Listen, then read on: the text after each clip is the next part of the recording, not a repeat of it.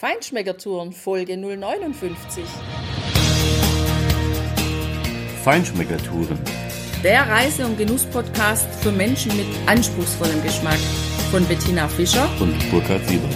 Hier lernst du außergewöhnliche Food- und Feinkostadressen, Weine und Restaurants kennen. Begleite uns und lass dich von kulinarischen Highlights inspirieren. Ja, hallo und schön, dass du wieder bei uns bist. Wir sind heute hier zusammen mit Lukas Locher vom Hopfengut 20 in Tettnang, der auch Biersommelier ist. Hallo. Hallo. Und dem Braumeister Fritz Tauscher von der Tettnanger Krone. Hallo. Hallo zusammen. Ja, super, dass wir gemeinsam hier Zeit finden. Wir haben sowohl die Tettlanger Krone Biere als auch das Hopfengut 20 auf der Slow Food kennengelernt. Herr Tauscher, ich war bei Ihnen an, am Stand, da war diese tolle alte Registrierkasse. Ich habe einfach gefragt, ob ich die mal fotografieren darf. War ja auch gar kein Problem. Und dann habe ich entdeckt, dass Sie da so ein tolles, zischiges Bier in schöne Gläser füllen. Ja. Und dann haben wir natürlich, Tina, gell, erstmal Durst und Hunger haben wir immer.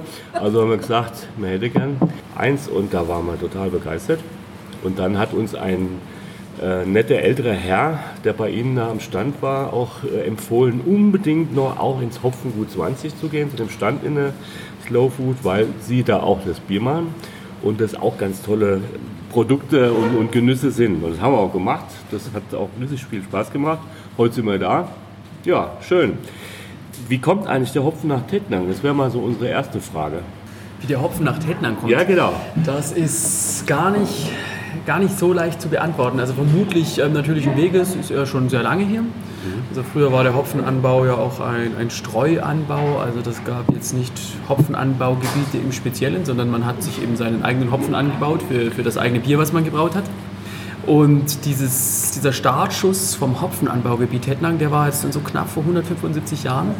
Da sind ähm, ein paar schlaue Leute in Tettnang zusammengesessen und haben sich überlegt, wo es denn entwicklungstechnisch hier hingehen kann, weitergehen kann in der Agrarlandschaft. Man hat bis dahin probiert, Wein anzubauen. Das hat gerade so funktioniert, aber die Tettnanger waren jetzt nicht ganz so berühmt für ihren Wein hier. Also da war es jetzt, jetzt ganz klar nicht optimal von den klimatischen Bedingungen. Wiederum jetzt nur Getreidebau zu betreiben, das war mit Sicherheit auch nicht, nicht das Richtige. Und so ähm, sind, da, sind da dann einfach diese Herren in dieser Gesprächsrunde auf die Idee gekommen, Hopfen auszuprobieren. Und beim Hopfen sagt man, dass er genau da gut wächst, wo Übergangsklima von Weizen zu Wein ist. Und da sind wir, glaube ich, laut Definition gerade perfekt hier in Tettnang. Wir haben einen Haufen Niederschlag, wir haben schön warmes Wetter, der See beeinflusst ganz klar die Temperaturen und, und die Gegebenheiten. Und das alles zusammen hat dann einfach sich ergeben, dass es mit dem Hopfen hier gut funktioniert.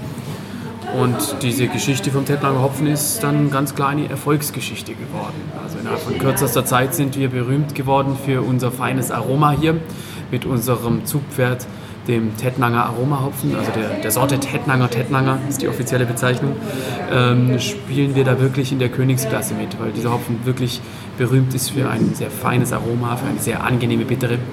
Und Brauereien auf der ganzen Welt kennen den und kommen hierher und wollen ihn haben. Ja, wir haben ja jetzt gerade ja, Ihr Hopfengut Nummer 20 besichtigt. Das ist ja nicht nur einfach Hopfenanbau, den man da draußen sieht, wie er jetzt gerade so schön hochwächst, sondern tatsächlich auch ein Museum dabei, wo Sie die ganze Geschichte zeigen, wie Ihr Familienbetrieb im Grund entstanden ist, wie es weitergegangen ist. Finden wir total klasse. Aber vielleicht können Sie noch ein bisschen was dazu sagen. Wie war die Entwicklung und wie wird die Zukunft aussehen? Man, es gibt dieses Sprichwort beim Hopfen, ähm, das besagt folgendes, wenn der Hopfen einmal gekratzt hat, den lässt er nicht mehr los. Und wir sagen immer, uns muss der Hopfen schon in der Wiege gekratzt haben und zwar richtig ordentlich, weil wir hängen da irgendwie drin.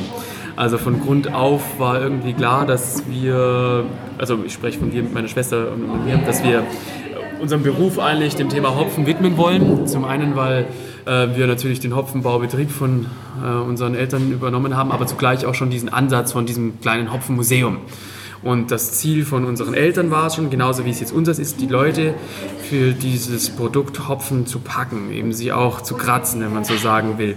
Wir selbst sind so begeistert von diesem ganzen Thema. Wir finden, das ist so ein spannender Rohstoff, so ein, ein spannendes Produkt, der Hopfen, inklusive auch dem Bier, dass wir sagen, dass es schade ist, dass so wenige Leute ähm, eigentlich darüber Bescheid wissen. Jeder weiß, Hopfen gehört ins Bier, aber die wenigsten haben nur eine Vorstellung von, was die Aufgabe vom Hopfen im Bier ist und vor allem, was dahinter steckt, Hopfen zu produzieren. Und wir haben deswegen gesagt, wir möchten an der Wertschätzung Hopfen was ändern. Und das nehmen wir jetzt selbst in die Hand als kleiner, als kleiner Hopfenbaubetrieb. Und, und dadurch das Museum und diese Entwicklung, die wir jetzt eingeschlagen haben. Und wir machen das jetzt seit 22 Jahren. Natürlich angefangen von, von unseren Eltern, jetzt übernommen von meiner Schwester und mir. Und wir haben aber jetzt mit, mit diesem Projekt Hopfengut Nummer 20 ein bisschen eine Neuausrichtung geschafft, das Ganze noch näher auch an das Thema Bier gebracht haben dann ein, unser Team erweitert mit dem Herrn Tauscher, der Brau-Know-how mit reingebracht hat. Und jetzt ähm, sind wir da auf einem, auf einem ganz guten Weg, unser Ziel ähm, für Hopfen zu begeistern, vielleicht noch ein bisschen besser umzusetzen. Oder vielleicht auch noch aus so dieser kulinarischen Ecke. Mhm. Sie haben ja vorhin erwähnt, dass auch so eine Parallelität zum Wein einfach da ist. Aber so die Brauereien in der Geschichte und die Weingüter in der Geschichte irgendwie unterschiedliche ja, Hintergründe pflegen. Das ist eine These von mir, dass bei der Okay. Weinproduktion es tatsächlich so ist, dass der, das Agrarprodukt deutlich mehr im Vordergrund steht. Jetzt muss man natürlich aufpassen, man darf diesen Vergleich jetzt nicht zu 100% durchführen. Natürlich ist jetzt der Wein ähm, komplett, äh, besteht aus dem Traubensaft zu 100% im Idealfall. Und bei der Bierherstellung ist der Hopfen ein Bestandteil von mehreren Rohstoffen. Alles Agrarrohstoffe, aber ein, ein Bestandteil, ein, eine Zutat. Aber ich glaube, die Parallele ist dann dennoch da weil ähm, der Hopfen, die Seele des Bieres, wie man auch sagt, vermag es wirklich dem Bier den absoluten Charakter zu geben. Also die, die, die den Feinschliff, kann man sagen. Er beeinflusst Aroma, ähm, die Bittere und an ganz vielen Stellen hat er einfach ähm, Einfluss auf die Qualität vom Produkt. Und da ist dann die, die Parallele auf jeden Fall gegeben. Und es kommt das dazu, dass sowohl der Wein einen, einen komplexen Produktionsprozess hat, da kann man ganz viel richtig machen, kann man ganz viel falsch machen. Es gibt ganz viele Ansprüche an den Standort und das unterscheidet sich beim, beim Hopfen eben eigentlich in keinerlei Hinsicht. Also wir haben einen sehr, sehr komplexen Produktionsprozess, wo wir viel Handarbeitsschritte haben.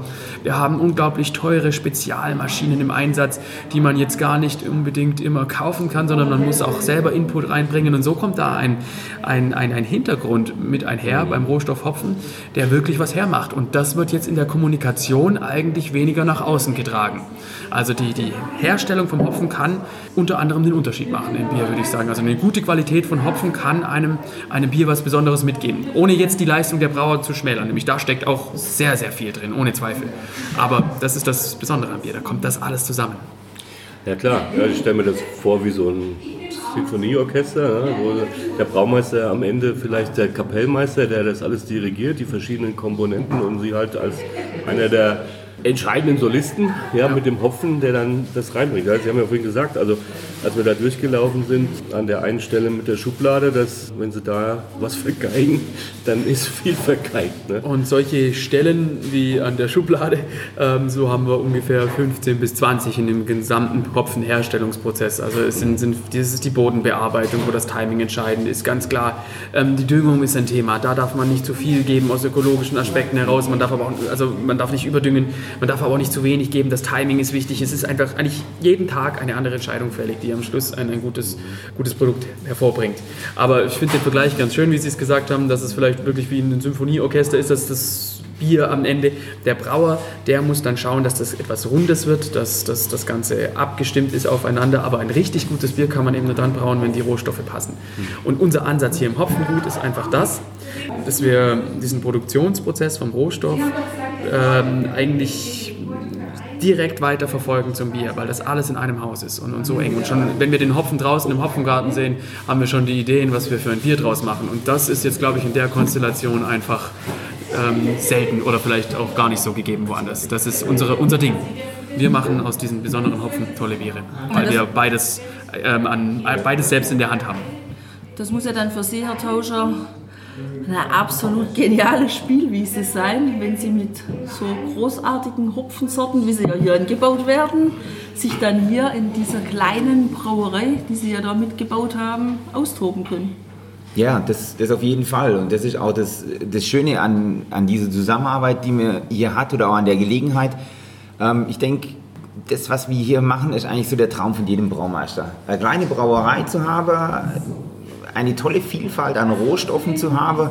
Klar, wir legen hier unseren Hauptaugenmerk auf den Hopfen. Wir haben unterschiedliche Hopfensorten, die der Lukas anbaut und können die hier, in, und das ist das Schöne, in dem Zusammenspiel von Hopfenbauer und Bierbrauer zusammen, wir sitzen so wie wir jetzt zusammen am Tisch, brütet über diese Rezeptur, jeder bringt seinen Input, jeder bringt sein Know-how ein und am Schluss entsteht eine tolle Rezeptur, dann wird gebraut, danach wird verkostet und bisher immer für sehr gut befunden.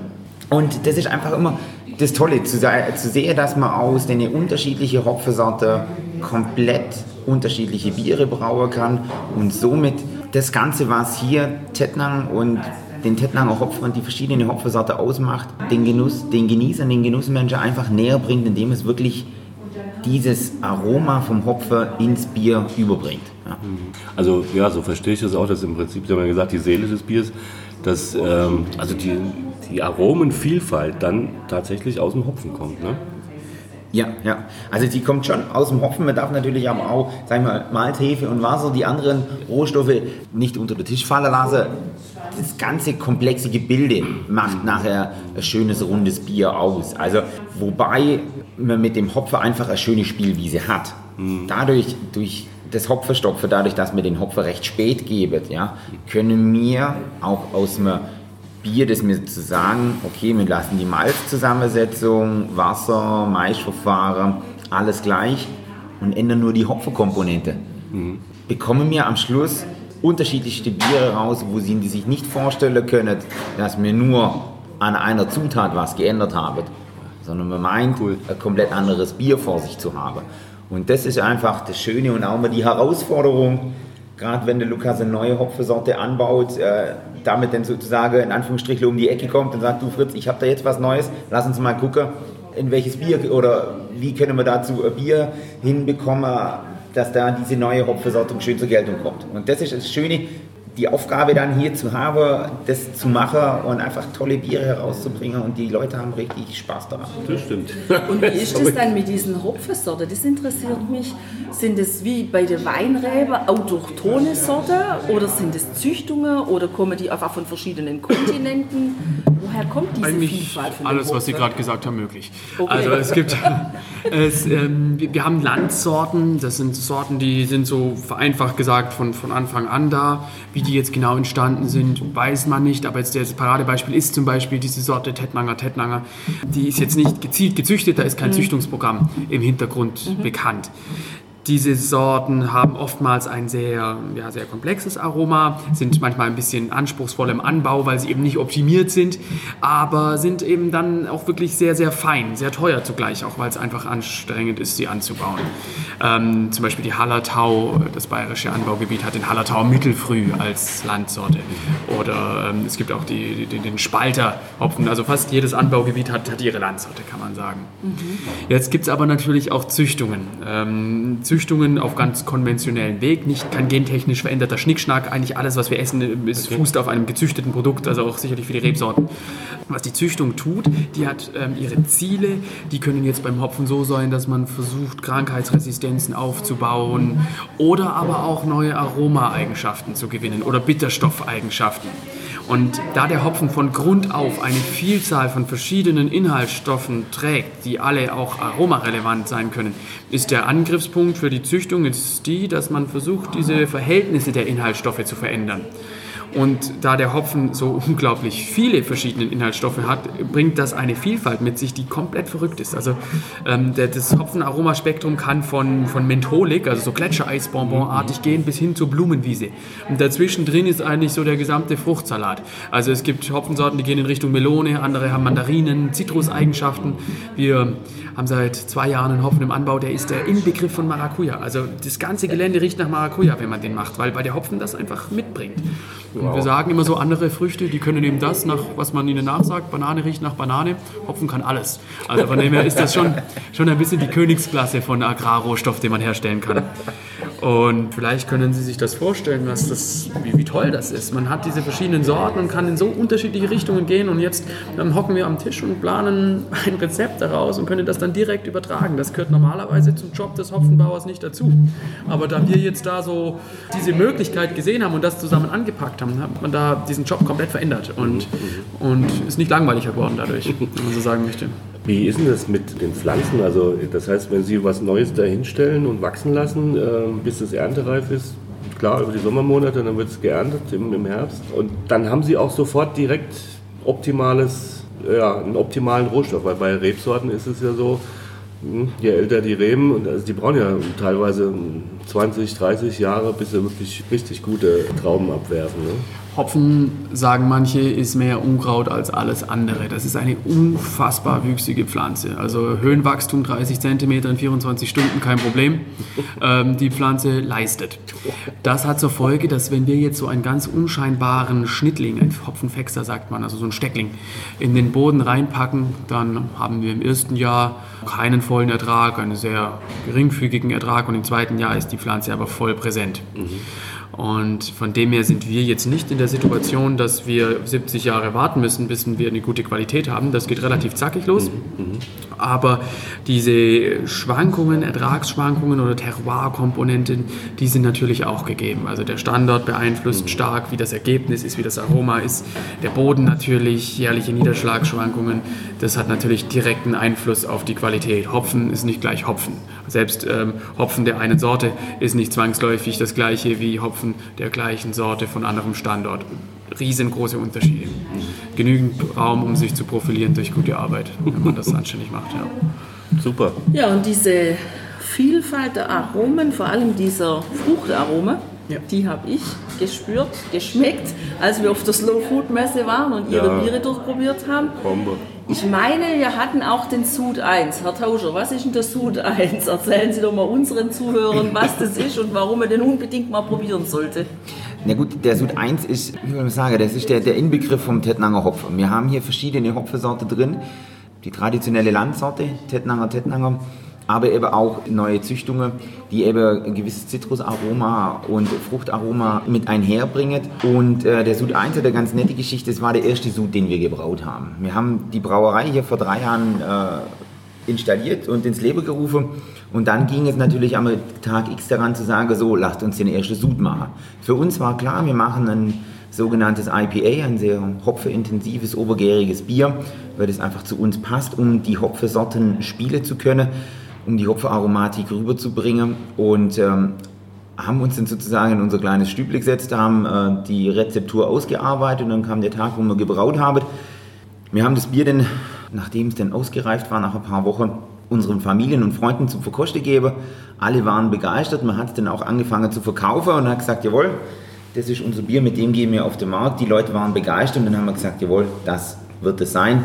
Und genau so mit dieser Rezeptur wollen wir weitermachen. Und dann waren wir eben sehr kreativ und haben gesagt, okay, dem Kind müssen wir einen Namen geben. Und wir haben das Kind eben Sud 1 getauft, weil es der erste Sud war auf unserer kleinen Anlage hier oben. Erfreut sich auch noch größte Beliebtheit, ist natürlich immer noch unser Hauptbier, unsere Hauptbiersorte, die wir verkaufen, neben unseren ganzen anderen Biersorte, die wir hier haben. Und äh, es macht einfach Spaß nach wie vor diese Sorte zu brauen und vor allem dann zu trinken. Absolut. Ja. Ich habe auf der Homepage noch gesehen, weil Sie vorher das mit dem Hopfen, mit der Melone angesprochen haben. Also da habe ich das Bild heute Morgen gesehen und habe gedacht, oh, wie cool sieht das aus. Ich hatte so direkt den Geschmack, den Geruch von der Honigmelone. Gibt es da auch ein Bier? Und wenn ja, welches? Welches muss ich da probieren, dass ich die Melone schmecke? Auch an dieser Stelle ist der Name von dem, dem entsprechenden Bier nicht ganz so kreativ. Es ist einfach das Melon IPA. Das heißt, das heißt deswegen so, weil da einfach von dieser Hopfensorte Hüllmelon oder Hüllmelon oder wie man es aussprechen möchte, ist da einfach massig von drin. Und ähm, auch wenn jetzt dieser Hopfen Melone heißt, bringt der zum einen schon diese Honigmelonenarome mit, aber zugleich auch ganz viel rote Beere ähm, und ist dadurch eine sehr, sehr fruchtige Angelegenheit, das Bier. Das ähm, können wir dann auch gleich mal noch verkosten. Ich hoffe, da freue ich mich da. total drauf. genau. Ja, genau. Ja, mich würde interessieren, Herr Tauscher, wir haben ja gestern bei Ihnen im, in der Brauereigaststätte auch gegessen, ganz klassisch schön den Wurstsalat mit der weißen Soße. Ja. Genau, richtig. und super lecker Bratkartoffeln. Und, und wir kamen. Kartoffelsalat. Ja, das Oh. war, das war richtig klasse. Wir kamen aus München, aus dem Fine Dining. Das war ein ganz großes Kino und dann sind wir daher gefahren und der Durst wurde größer und der Appetit auf was Bodenständiges auch. Das war einfach klasse und ja, ihr, ihr ähm, nee, ein Exportbier ist das. Ja. Aus dem, aus dem Steinkrug. Steinkrug, das ja. hat gezischt wie die Sau. Ich war so begeistert. Und Also einfach, weil es ein schönes klassisches Bier ist, ja. aber natürlich auch mit Charakter, wenn er was schmeckt. Also kein Export aus Riesenkesseln. Und ja, wie kommen Sie denn dazu, als jemand, der diese Biere macht, super macht, also Tettnanger Krone, das werden wir auf jeden Fall auch einstellen, da musst du auf jeden Fall auch hin und diese Biere probieren. Übrigens auch das erste Bio hier vom Bodensee, gell? Ja, genau. Ja, das haben wir auch gemacht, ja. Genau. Gut, die erste Frage wäre dann, wie kommen Sie dazu, im Prinzip auch so in diese Richtung, naja, fast Kraftbiermäßig, ne? mit, den, mit diesen Aromen zu spielen? Ja gut, es ist einfach so, auf der einen Seite, wir von der, von der Tettnanger Krone sagen, wir sind ähm, klassische Bierbrauer. Seit 1847, siebte Generation, die achte geht gerade in den Kindergarten. Wenn wir Glück haben, macht sie weiter. Hier brauchen wir einfach wirklich die, die klassische Biersorte, die die Leute auch haben wollen, die wir auch getrunken werden. Und ähm, wir haben einfach gesagt, ja, das ist ein Teil der Braukunst, die klassische hellen, untergärigen Biersorte zu brauen. Wir machen zwei verschiedene Pilzarten, Kellerpilz, Hopfenkrone, unser klassisches Kronebier als schönes, helles Export und machen verschiedene saisonale Produkte. Aber einfach so die klassische Bierstile, die man hat. Das ist auf der einen Seite die Kunst, die zu brauen, auch denen einen gewissen Charakter zu verleihen, ohne dass sie zu hopfenlastig werden oder dass sie über, überladen werden von, von, von anderen Einflüssen. Ja? Das ist auf der einen Seite die Kunst, mir auch gesagt, aber wir wollen uns natürlich dem Neue da jetzt nicht verschließen. Das ist also ein bisschen Brodel zu sagen, hm, da kommen ein paar neue Biersorte auf, man fängt an, äh, mit, an mit anderen Hopfensorten zu brauen. Wir in der Krone haben immer klassisch Tettnanger, Tettnanger in der ganzen Dolde. In unserem Braukessel kam keine andere Hopfensorte rein. Dann haben wir gesagt, hm, man darf natürlich aber auch nicht zu engstirnig unterwegs sein. Man muss natürlich auch ein bisschen den Blick ein wenig weiter, was ist denn auch alles möglich. Und das Schöne im Rahmen vom Einheitsgebot ist natürlich dann, wenn man einfach sich jetzt den Hopfer rauspickt, als Brauerei in Tettnang ist das natürlich dann klar zu sagen, man macht, geht auf, auf den Hopfer los und hat jetzt natürlich über die Hopfergutbrauerei natürlich einfach die Möglichkeit, noch speziellere Biere zu brauen. Noch charaktervollere Biere. Ja. Und das ist einfach bei uns der Ansporn gewesen, zu sagen, okay, lasst uns in der Krone klassische, gute, traditionelle Biere brauen und sozusagen dem noch eins draufzusetzen und da ein bisschen mehr die Kreativität spielen zu lassen übers Hopfergut.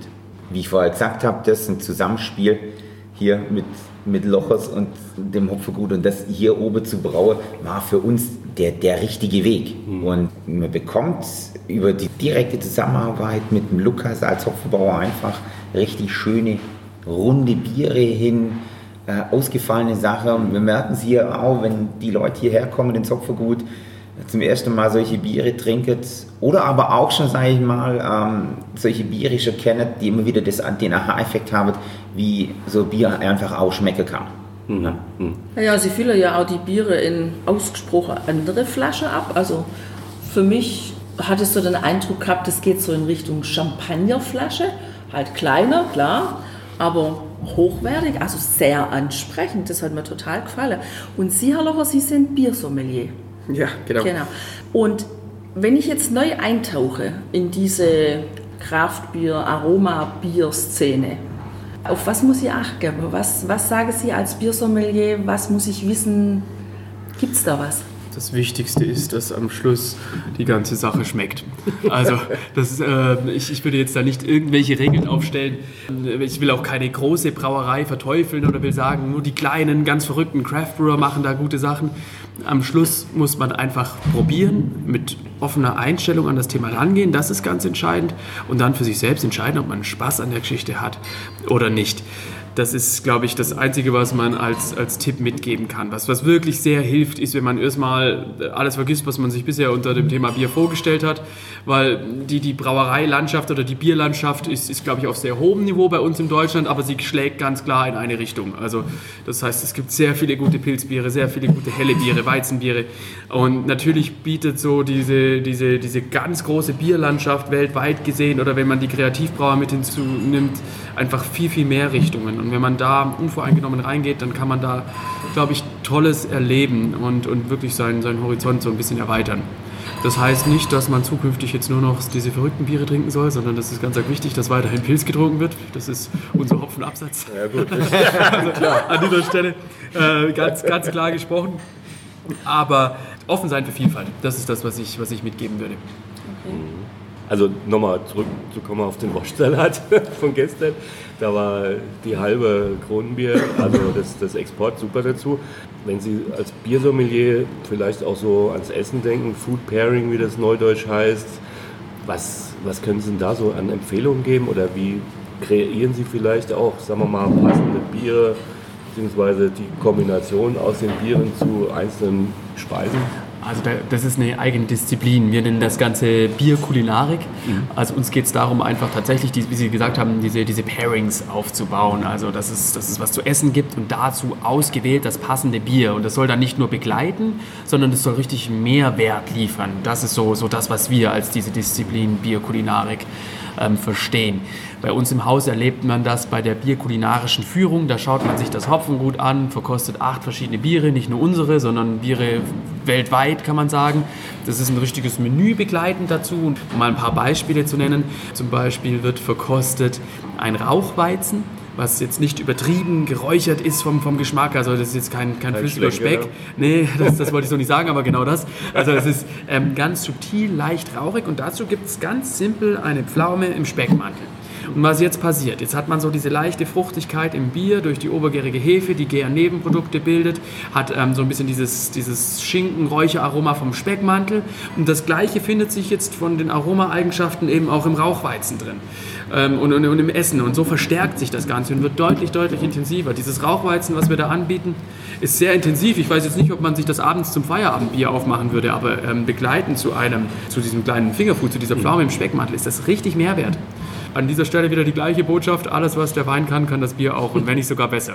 Das ist, und das ist jetzt nur, nur ein Beispiel. Andere Variante ist, wir haben ein Pale Ale, also ein ganz fruchtiges Bier, wo dieser, dieses, äh, dieser Melonhopfen drin ist. Da haben wir in Kombination schon mal einen Gurken-Melonen-Smoothie angeboten. Man würde ja nie auf die Idee kommen, das zu kombinieren. Aber witzigerweise ähm, hat das sich so intensiviert gemeinsam, dass das eine ganz, ganz tolle Sache geworden ist in Kombination. Oder weiter geht's mit dem Thema Käse und Bier, Schokolade und Bier. Ähm, es gibt Biere, die sind pechschwarz, beinahe dickflüssig, weil sie so schwer eingebraut sind, bringen von selbst Kaffee- und Schokoladenaroma mit. Das jetzt mit einem Schokoladenbrownie in Kombination ist, ist ein ganz toller Mehrwert. Also das Wort Dessertbier hört sich seltsam an, aber äh, man kann es nicht anders nennen. Das, das gibt es einfach und das, das ist lecker, das ist fein. Aber eine Disziplin, die bei unseren Gästen oder bei den, bei den meisten Leuten nicht, nicht so wirklich präsent ist. Und das ändern wir gerade.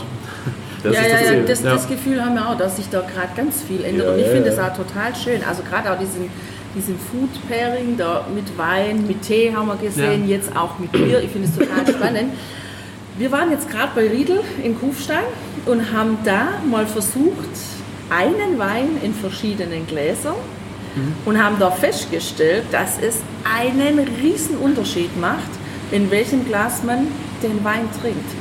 Wie ist das beim Kraftbier oder bei Ihren Aromabieren? Ich würde sagen, beim Bier im Allgemeinen, da gibt es ganz viele Gläserregeln. Also jetzt zum Beispiel, wenn man ein Hopfenaroma riechen möchte, bewerten möchte, da macht auch ganz klar das bauchige, das bauchige Glas Sinn. Man hat mehr Oberfläche und ähm, kann definitiv ein Aroma besser wahrnehmen. Ein anderes Beispiel ist, dass das Pilzbier, das trinkt man ja eher aus der, der schlanken Pilztulpe. Das liegt daran, dass dann, also das ist die Theorie dahinter, dass das Bier mit etwas mehr Schwung in den Mund reinkommt, ist auch schneller im hinteren Bereich der Zunge. Da nimmt man dann das Herbe wahr beim Pilz. Ähm, und das ist sozusagen auch gestützt durch die Glasform, um diesen, diesen leicht bitteren Charakter zu betonen. Und, und so kann man eigentlich zu, zu jedem Glas eine Erklärung abgeben. Und jetzt zu sagen, einfach hopfige Biere, bauchige Gläser, das ist jetzt sehr vereinfacht. Es gibt ganz viele Firmen, die sich auch darauf spezialisiert haben, Bierdegustationsgläser zu entwickeln. Mhm. Und die, die Form der, der Wölbung, das, das bringt schon Unterschiede. Also es kann ein schlechtes Bier die richtige Glasform nicht mehr korrigieren. Aber wenn man wirklich jetzt da in diese Disziplin einsteigt, ähm, dann kann man da schon auch einfach, einfach Unterschiede rausschaffen. Ja. Absolut. Okay, sehr interessant. Herr Tauscher, was mich noch interessiert, wir haben im Bekannter- und Verwandtenkreis mittlerweile einige Leute, die sich selber jetzt ans Bierbrauen wagen, die also daheim mal so sich die Grundausstattung mhm, mhm. besorgt haben und gesagt haben, wir fangen mal an. Und einer davon ist mein Vetter und also dem ist gut gelungen. Yeah. Ja, jetzt ist aber äh, nicht allen gelingt es gut, haben wir festgestellt. Ja, Wenn ja, durchaus. jemand sagt, ich möchte mich da mal ranwagen, gibt es ja. da von Ihnen als Fachmann irgendeinen Tipp, wo man sagen kann, auf das muss ich auf jeden Fall Acht geben? Ja, auf jeden Fall. Also mir findet es primär gut, wenn die Leute anfangen, äh, selber ihr Bier zu brauen, weil dann merken sie, vor allem wenn der erste Versuch schief geht, wie viel Kunst wirklich hinter dem Braue steckt und dass noch nie ein Meister vom Himmel gefallen ist. Und ähm, eben deswegen nennt man sie auch die Braukunst und nicht umsonst lernt man jahrelang, bis man Braumeister ist, dass es nachher dann auch am Ende gut wird. Tipp für die Hobbybrauer von meiner Seite aus ist immer, vernachlässigt nicht die Gärung. Wie man vorher die Malzzusammensetzung, das Schrote, das Maische, das bekommen die meiste hin. Das ist auch relativ schnell und gut, sage ich mal, auf dem Kochtopf daheim realisierbar. Die meisten Probleme tauchen dann auf, ähm, wenn ich eine kontrollierte Gärung brauche, mit kontrollierter Kühlung, die Zeit zum Ausreifen. Ich sage, hier ist viel Potenzial drin, dass die Hobbybrauer ihr Bier, ihr Produkt noch besser machen. Also, weil ich sage mal, die Tipps Maischverfahren, Temperatur, Rast oder so, das bekommt man recht schnell hin mhm. und auch recht gut. Das funktioniert, das merken wir auch, weil bei uns auch oft dann einfach die Leute anrufen und sagen, du, ähm, ich habe jetzt das und das gemacht, das Bier schmeckt jetzt aber nicht so, wie ich wollte oder das hat zu viel CO2 oder zu wenig und so. Und dann merkt man recht schnell, der Knackpunkt liegt an der Gärung. Ja. Also wir haben es uns ja auch schon mal überlegt, das zu probieren, weil ich gesagt habe, ach, ich hätte mal Lust drauf, mich da auszuprobieren. Allerdings wo ich mich damit mit ein bisschen beschäftigt habe und genau das festgestellt habe, mit den Temperaturen, alles ganz kontrolliert und habe gedacht, naja, ich weiß nicht, ob wir das hinkriegen. Was mir aber gerne mal machen würdet, wäre, das mal irgendwo auszuprobieren. Bietet Sie zusammen sowas an oder also wo ich mir ausprobieren kann? Ja genau, also da biete mir vom also vom Hopfergut äh, biete mir aber gerade das an. Sie können das einen Tag sozusagen in die Brauerschürze schlüpfen. Sie können bei uns einen Lehrgang machen, Braue für einen Tag. Dort kriegen sie eben das Handwerkszeug mit, was es heißt, zu Hause Bier zu brauen. Wir haben da einen ganz versierter Hobbybrauer, der das seit vielen Jahren macht ähm, und seit vielen Jahren auch hier auf dem Hopfergut diese Kurse anbietet. Und äh, der macht es sehr gut und die Leute sind alle äh, hellauf begeistert, wenn sie diesen Kurs absolviert haben. Der geht natürlich einen Tag lang, ja. So Brauer geht ja nicht mal so schnell, da muss man sich schon einen Tag Zeit nehmen. Aber sie bekommen dann wirklich den Einblick, was es heißt, okay, welche Malzqualität brauche ich, ähm, wie muss ich schrote, wie muss ich maische, wo muss man Acht geben, wann kommt der Hopfen dazu, wie viel muss ich geben, auf welche Hopfensorte muss man achten. Und dann kriegen sie nämlich auch einfach die Tipps, weil das macht dann das macht jetzt nicht ich selber den, den Kurs, sondern das macht wirklich ein Hobbybrauer. Mhm. Der ist mit Leib und Seele Hobbybrauer und der kann da einfach auch richtige Tipps geben. Was müssen wir am Anfang, was brauchen sie unbedingt, was kann man danach kaufen, weil es ist auch eine gewisse Investition, die man dann tätigen muss. Man muss sich ein paar Gerätschaften kaufen, man kann das aus dem Low Budget machen, man kann das natürlich auch sich High-End einer äh, kleinen Brauereianlage, bauen, fertige Brauerei bauen lassen für mehrere 10.000 Euro. Also da ist ja alles dabei, für jeden Geldbeutel. Und ähm, es macht einfach richtig Spaß, das zu tun. Man sieht natürlich auch gleichzeitig nachher noch das ganze Hopfergut hier, verkostet verschiedene Biere und so. Das ist ein richtig schönes, abwechslungsreiches Programm und einfach ein schöner Tag hier auf dem Hopfergut. Aber ich kann dann am Ende des Tages nicht mein eigenes Bier probieren, oder doch? Nein, Sie können es nicht so probieren, weil nicht. so schnell geht es nicht. Ja. Das Bier, Sie haben zwar nachher Würze hergestellt am ja. Ende des Tages, aber die Würze ist noch nicht vergoren, noch nicht zum Bier geworden. Aber Sie können nach ein paar Wochen dann kommen und sich sozusagen Ihr fertiges Bier abholen. Oh, cool. Das geht schon, ja klar. Also Sie bekommen Ihr eigens gebrautes Bier wenn es denn fertig äh, ausgegoren ist und ausgereift ist, bekommen sie das. Das können sie dann abholen. Klar, Okay. das funktioniert. Das ist eine coole Sache. Ich glaube, das machen wir mal. Ja, das können, wir, das können wir machen. Und das machen wir am besten dann, wenn die Hopfenernte läuft, damit wir das, das auch gleich sehen. wenn hier die Dolden ganz oben sind, genau. Ja, also wir haben uns das tatsächlich überlegt und machen das auch mal. Das ist eine gute Idee. Ich persönlich bin aber mittlerweile echt zu der Überzeugung gekommen, also ich kann mein Auto auch nicht selber reparieren, da gehe ich lieber zum Fachmann. Und du als Hörer, dir sei vielleicht einfach noch die Information verraten, dass Fritz Tauscher der beste Diplom-Braumeister Deutschlands ist, wenn ich es richtig gelesen habe. Ja, Da- haben Sie richtig gelesen. Ja, ich habe, äh, als ich mein Studium fertig oder äh, abgeschlossen habe in Weinstefan an sozusagen der traditionelle Universität, wo die Bierbrauer hingeht, habe ich dort als Bester abgeschlossen. Ja. Ja, super. Also ich gehe dann zum Bier trinken auch lieber zum Fachmann, anstatt es selber da zu versauen. ja, Da können wir es kontrolliert probieren. richtig, sozusagen mit Safety Bag oder wie auch immer. Was ist der nächste spannende Event bei Ihnen hier im Jahresverlauf?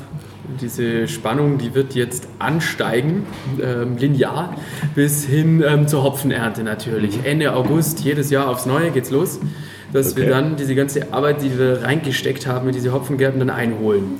Und Hopfenernte ist ein, ein Spektakel in jeglicher Hinsicht, kann man sagen. Da werden dann diese riesengroßen Agrarmaschinen angeschmissen, unsere Hopfenpflückmaschinen.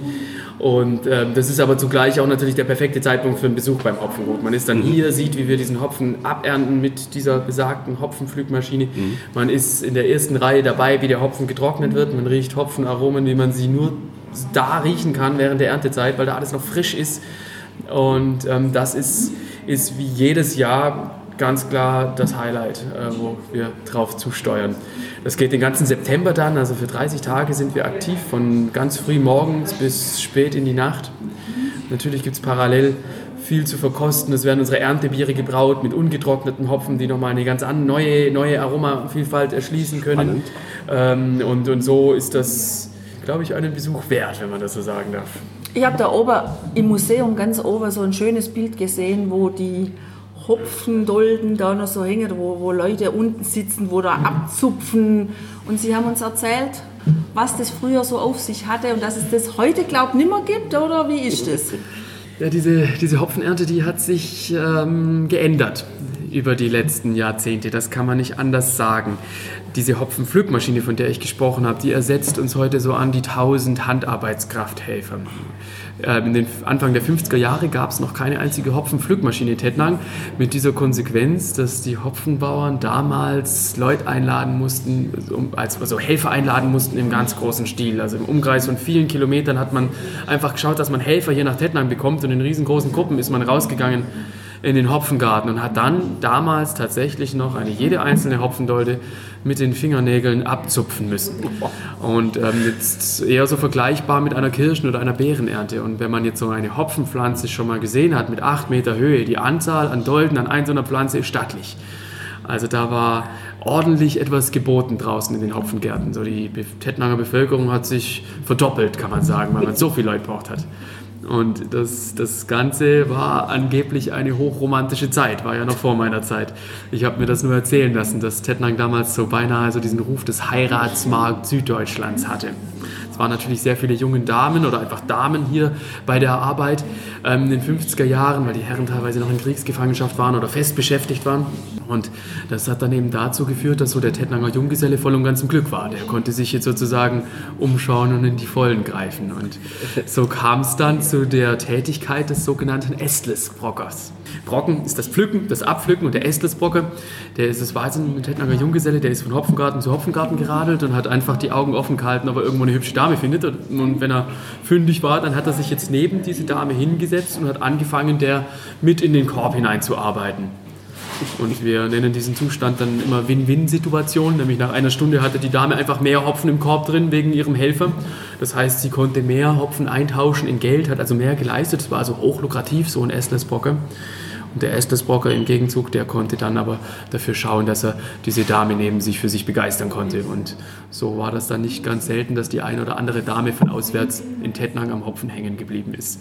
Das, war so die das ist ja hochspannend. Das heißt also, dass, romantisch sogar. Ja. ja, dass nicht nur Bier, sondern auch die Rohstoffe schon kommunikative Elemente befördert hat. Würde ich so unterschreiben, ja. okay. Ja, da hat sich natürlich viel getan, aber das ist natürlich eine, eine hochinteressante Geschichte und ich glaube, Tida, das machen wir auf jeden Fall mal, dass wir hier mal im Herbst kommen, wenn die Ernte ist. Wie kriegt man das mit? Weil man, das ist ja auch wetter-, naturabhängig. Äh, machen Sie da ein Announcement oder Im September wird Hopfen geerntet. Ja. Wir haben 150.000 Pflanzen und die sind am 25. September unten, komme was wolle. Okay. Also das ist fix und die, also es gibt diese ganz extremen Regentage, wie man sie aber nur jedes dritte, vierte Jahr vielleicht mal erlebt, wo wir wirklich richtig zum Stoppen kommen. Mhm. Aber im September wird Hopfen geerntet. Okay, ist, also da kann, man, da kann man im September einfach. Es lohnt sich vorher auf die Internetseite zu schauen, nicht, dass ich jetzt was Falsches sage. Also es gibt ja. natürlich mal einen Ruhetag am Montag, aber im normaler, im Normalfall trifft man uns hier erntend an. Okay, und dann am besten irgendwie auch frühzeitig ein Zimmer, zum Beispiel in der Krone reservieren. Ganz genau, ja. Wir haben im Bierbrauerzimmer geschlafen, ja. Ja, und sehr gut, ohne Teppichboden, oh, das, das finde ich ganz klasse. genau. Ja, ja, die Internetadressen vom Hopfengut 20 und von der Krone Tettnanger Krone, die setzen wir natürlich wie immer in unsere Show Notes, das ist klar. Da kannst du dich informieren, da steht alles Wichtige drauf. Jetzt sind wir am Ende unseres Interviews und da machen wir immer einen Schnelldurchlauf. Das heißt, eine kurze Frage mit der Bitte um eine kurze Antwort. Dann brauchen wir jetzt natürlich zwei. Ne? Von jedem die gleiche Antwort. Dann machen wir es am besten abwechselnd, okay. damit immer einer den Vorteil hat, darüber nachdenken zu können. Absolut richtig. Okay, ich, ich fange mal an. Was war denn Ihr erstes Bier, was Sie getrunken haben? Das erste Bier, das ich getrunken habe, war an Weihnachten, weil wir früher von unserem Opa in Schnapsgläschen immer Radler bekommen haben, als wir ganz klein waren. Das war sozusagen mein erstes Bier, das ich getrunken habe. Aber es war Tettlanger Kronebier. Es war Tettlanger Kronebier und dadurch, dass wir Kinder waren, mit zitronischem Limo verdünnt. okay. Und, und bei Ihnen, Herr Locher? Mir ist es fast peinlich. Ähm, sehr, sehr spät, ich glaube, also mit 17 oder 18 ein Pilzbier unbekannter Marke. Und ich fand es gar nicht mal so gut. Das kam dann erst, aber mittlerweile kann ich mit umgehen. ja, und wenn es nur eine Biersorte gäbe, welche wäre Ihre? Das IPA. Ich bin, ich bin Hopfenmensch. Also mir kann nicht genügend Hopfen drin sein und das IPA vom Biertyp ist einfach so dermaßen hopfenlastig. Da. Das schmeckt und riecht wie Hopfendarre. Und wenn ich das nicht gut finde, dann hätte ich einen falschen Beruf. und Sie? Und bei mir ist es ähm, unser Pilz. Okay. Einfach ein schönes, klassisches, herbes Pilz. Das ist meins, ja. Okay. Ja, wenn Sie zwei Wochen jeden Tag das gleiche trinken müssten, wofür würden Sie sich entscheiden? Jeden Tag zwei Wochen lang das gleiche trinken. Natürlich für Bier, das ist klar, Bier ist ein gesellschaftliches Getränk, trinkt man oft gern zusammen, nicht allein, bringt schöne Geschichte hervor, manche Idee, aus der was Tolles wird, aus der was Tolles geboren wird, deswegen würde ich ganz klar sagen, ein schönes Glas Bier. Okay. Wie, wie, könnte ich etwas anderes sagen? das ist, äh, wenn jetzt äh, Faktor Gesundheit an dieser Stelle nicht berücksichtigt wird, dann bleibe ich beim IPA. War auch, war auch keine Fangfrage. ja, und es gibt ja bestimmt auch Spezialbiere. Um welches Bier zu probieren, würden Sie ein großes Opfer bringen? Um welches Bier zu probieren, würde ich ein großes Opfer geben. Also ich ähm, bin tatsächlich relativ glücklich mit dem, was wir hier haben. Also die Opferbereitschaft für fremde Biere ist relativ gering, würde ich sagen. Das ist die Antwort an dieser Stelle. I'm happy. Gut. Herr Tauscher, hätten Sie da was? Also ich muss da im Halloche beipflichten. Das ist das so eine Sache, wenn Sie äh, in Tettnang sind, wir unterschiedliche Brauereien haben, äh, Vielfalt allein schon in Tettnang haben von unterschiedlichen Bieren, tut man sich schwer, ein Opfer zu bringen, um noch was anderes trinken zu wollen. Klar, es macht immer Spaß, andere Biere zu trinken, von anderen Kollegen auszuprobieren, aber das ist das Schöne, das Gesellige beim, bei den Bierbrauern, man tauscht sich gegenseitig aus und auch die Biere, da muss man keine große Opfer bringen, um an andere Biere zu kommen. Ja, ja das ist natürlich gut, genau. Auf welchen trinkkulinarischen Luxus könnten Sie denn mühelos verzichten? Wein. Zack. Schön. Nächste Frage. Ja, wir brauchen noch eine Antwort. Sekt oder Champagner? Ja, Herr Locher, wie sehen Sie das? Gibt es ein Recht auf Genuss? Ich sehe keinen Grund, warum es kein Recht auf Genuss haben sollte. Der Genuss ist, glaube ich, so vielseitig und ich glaube, dass man aus sehr kleinen Sachen schon einen Genuss machen kann. Und wenn man das einschränken würde, dann hätte man auch, also dann würde man in andere, mit anderen Rechten noch kollidieren. Also ähm, ich glaube, man muss einfach ähm, den Genuss auch im, im Kleinen sehen, in den kleinen Sachen und der steckt da auch unter anderem. Und von dem her gibt es auch ein, ein Recht auf Genuss, wenn man die Voraussetzungen mitbringt, um diesen auch zu sehen. Ja. Also auch ganz klares Ja, ein Recht auf Genuss gibt es meiner Meinung nach, weil äh, Genuss ist für mich auch eine Definitionssache. Jeder definiert für sich Genuss anders. Das ist vergleichbar zum Luxus. Jeder sagt, was, was ist Luxus oder wa- was ist der Genuss für einen? Das muss jeder für sich entscheiden und von dem her ganz klar, ja, ja zum Genuss, ja. Ja, Sie sind ja auch Genussbotschafter. Ne? Das ist ja so eine Gemeinsamkeit. Wir ja auch. Wir wollen ja eben handwerklichen Genuss, richtig guten, echten Genuss auch entsprechend ja, unterstützen. Und an der Stelle deshalb Ihnen ganz herzliches Dankeschön für dieses tolle, nette Interview mit ganz vielen Einsichten, Tina, oder? Absolut, also es hat sich wieder gelohnt. Habe viel gelernt über Hopfen, über Bier und warum ich auf jeden Fall Bier brauen daheim erst mal sein lasse und das lieber bei euch probiere. So ist es. Ja, und an dieser Stelle einfach, ja, wie immer, viel Spaß beim Genießen, beim Sammeln neuer Erlebnisse, Geschmackserlebnisse und wir sagen Ciao. Ciao. Wir sagen danke für den Besuch Ja. und sagen ebenfalls Ciao auf ein anderes Mal wieder im September. Ja, genau. Danke. Genau. Ja, Tschüss. vielen Dank.